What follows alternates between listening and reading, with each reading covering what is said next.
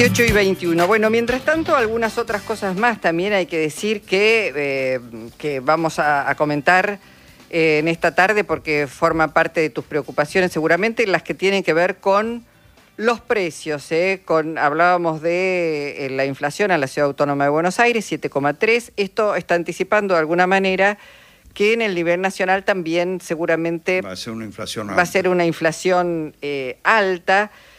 no obstante lo cual, seguimos insistiendo que mm, eh, Horacio Rodríguez Larreta tiene que hacerse cargo de lo que los servicios cuestan en su ciudad, del el aumento del ABL. El ABL es permanente, todos los meses hay un aumento de ABL, o sea, es indexado el ABL.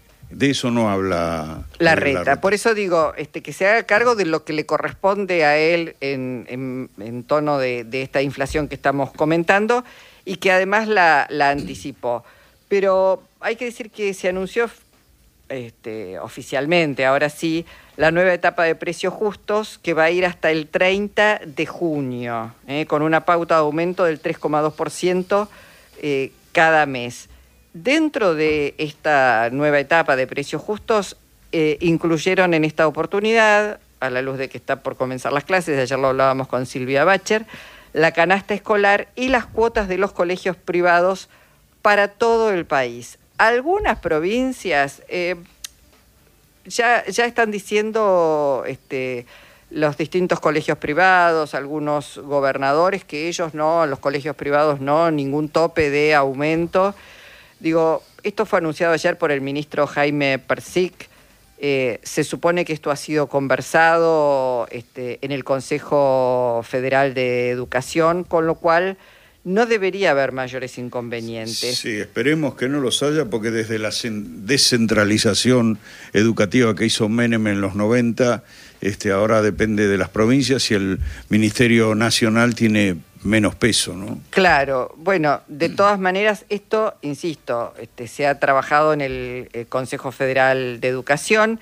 El tope de la cuota para el mes este, de marzo es del 16,8%.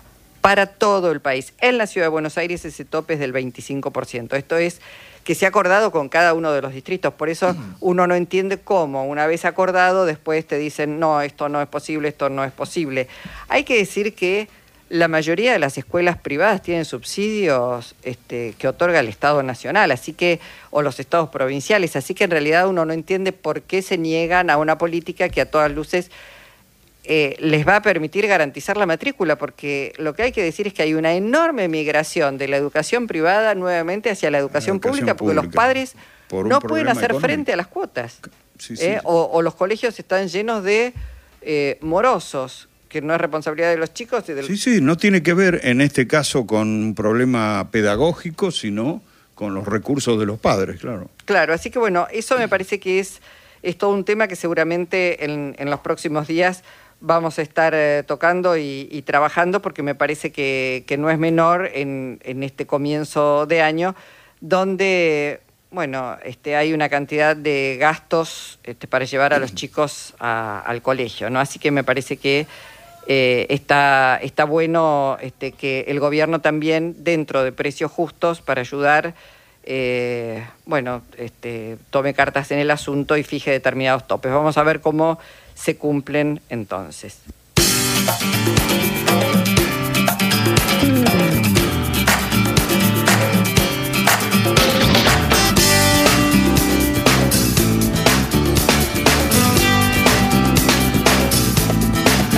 18.25 minutos, recuerden WhatsApp nacional 1138707485 y contestador de voz 30 segundos 0810 2220870. Muy bien, bueno, las eh, seis casi media de la tarde está en línea el ministro de Desarrollo Territorial y Hábitat, Santiago Maggiotti. Eh, ministro, ¿cómo le va? Jorge Alperini y Luisa Balmaya, los saludamos.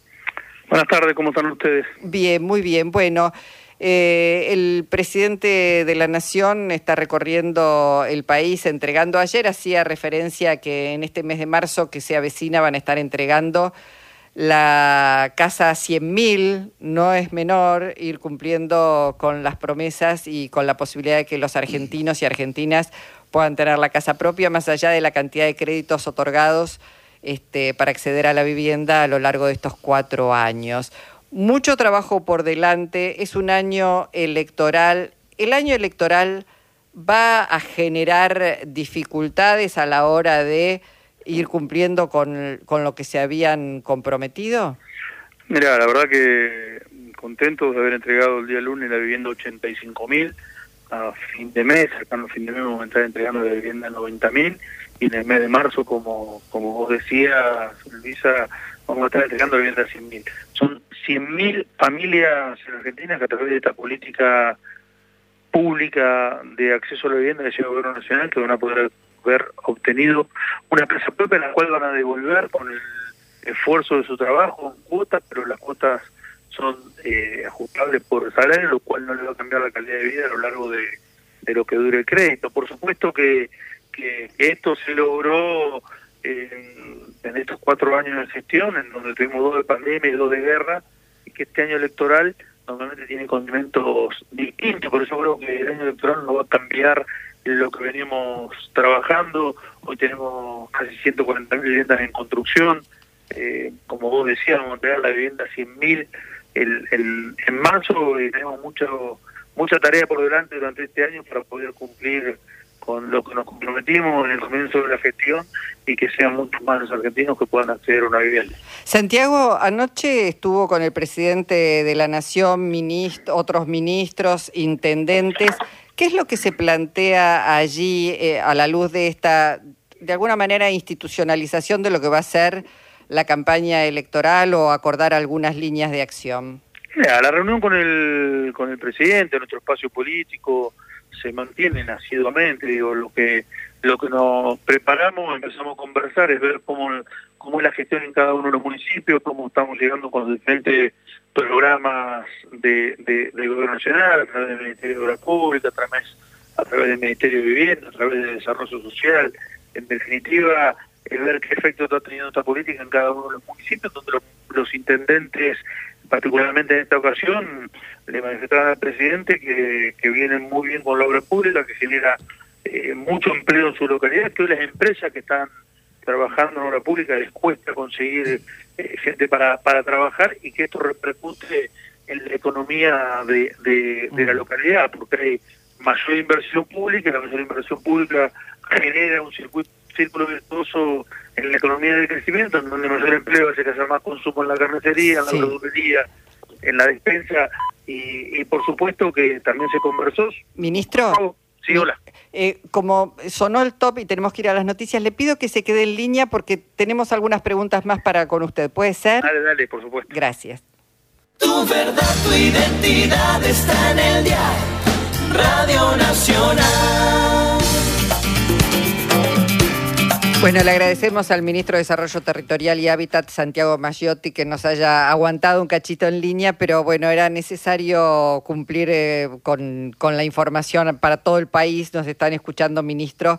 Eh, así que muchísimas gracias. Y, preguntarle un poco también sobre si en la reunión de ayer escuchaba declaraciones de uno de los eh, participantes, el intendente de Tigre, que decía que el peronismo tiene que democratizarse. Y yo pensaba a la luz de, bueno, la mesa política y las estrategias de campaña, sí, y decía dejar de ser tan verticalista. ¿Se terminaron los liderazgos? ¿No hay más liderazgos? ¿Es el pueblo diciendo quiénes tienen que ser los que los representen? No, los liderazgos no se terminaron. Esta, en esta coyuntura, en este frente electoral, eh, cambia la situación, como fue históricamente el, el peronismo y, y, el presidente contaba que la idea de esta mesa de política es poder establecer los lineamientos para ver cómo encaramos la campaña electoral y para ver cómo vamos con los mejores hombres o mujeres a representar este proyecto político, sabiendo de que el, la oposición, digo, además de las discusiones que todos sabemos que por ahí no salen tanto en la prensa, eh, estuvo hasta hace un ratito siendo gobierno y, y hizo muy mal a la Argentina, pero hizo muy mal a la gente. Digo, la, la, la mesa política es definir esta situación en donde todos eh, se sientan representados. Primero los, los sectores que conformaron el, el Frente Todo y después un lugar donde se incorporan los intendentes, los gobernadores, a los sindicalistas, a los movimientos sociales. Digo, que tengamos alguna participación, todo lo como formamos de Frente Electoral, siempre teniendo como, como objetivo la unidad y llegar de la mejor manera a la elección, mostrando las cuestiones positivas que tiene nuestro gobierno, de haber entregado 85 mil viviendas cuando el gobierno anterior entregó 14 mil. Ahora, a ver... ahora Macciotti, eh, la sensación que uno tiene ahora es que está muy lejos la aparición de un candidato de consenso, ¿no? no, por eso digo, pero, pero a ver, hay una ley de paso. y si no llegamos a un candidato de consenso y, y la estrategia de esa mesa y de todo lo que formamos de frente es que haya paso, habrá paso. Nosotros tenemos claro que no puedo volver el gobierno anterior, que se fue hace un ratito, como te decía, y que dejó un desempleo muy grande, un montón de pymes cerradas, una caída en la actividad económica, un endeudamiento del cual nos hicimos cargo, nos estamos haciendo cargo.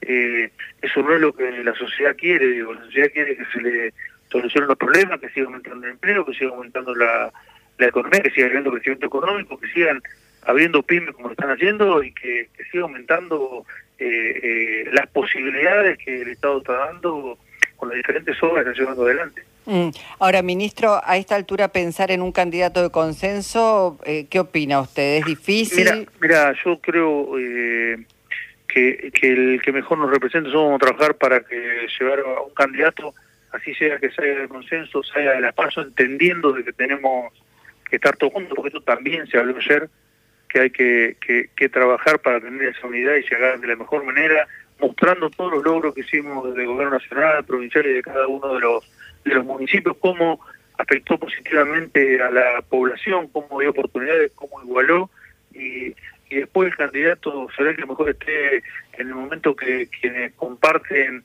este frente electoral decidan, sea por un candidato consenso, ser un paso, respetando lo que elija la mayoría.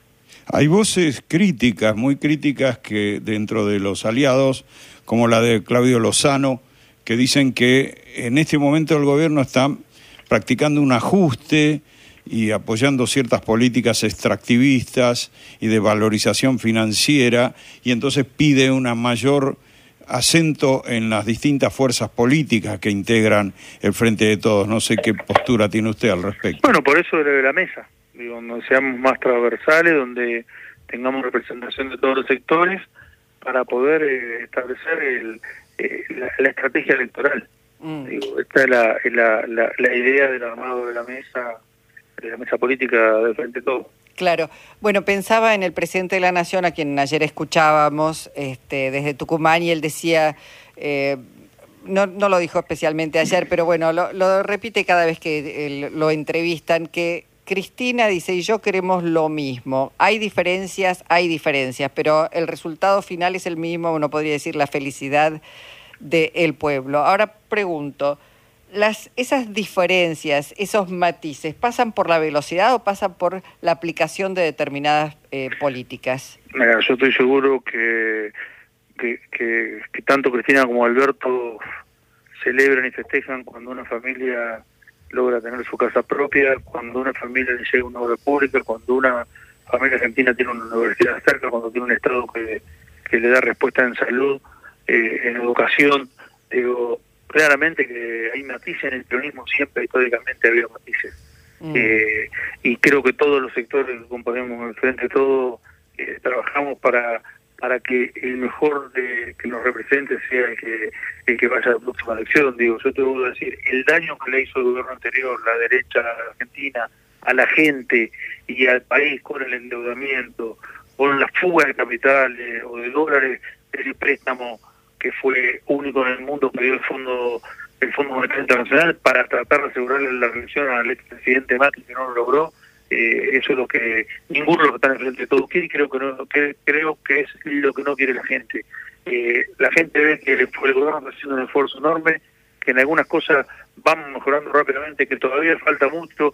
Digo, eh, yo te puedo decir que tanto el ministro Massa como todo el equipo económico trabaja eh, a destajo para tratar de, de, apaciguar la inflación, que estamos en un contexto mundial complejo, como te decía al principio, el endeudamiento que dejó el gobierno normal con una economía prácticamente parada, eh, la pandemia, la guerra, y nosotros eh, pudimos sobrellevar eso incremento de precios que tuvo la guerra en lo que tiene que ver con la energía y que fueron un montón de dólares que el Estado puso porque tomó la decisión de que no se le corte ni a la fábrica ni a familias y que la gente viva lo más tranquilo posible porque se había sufrido mucho.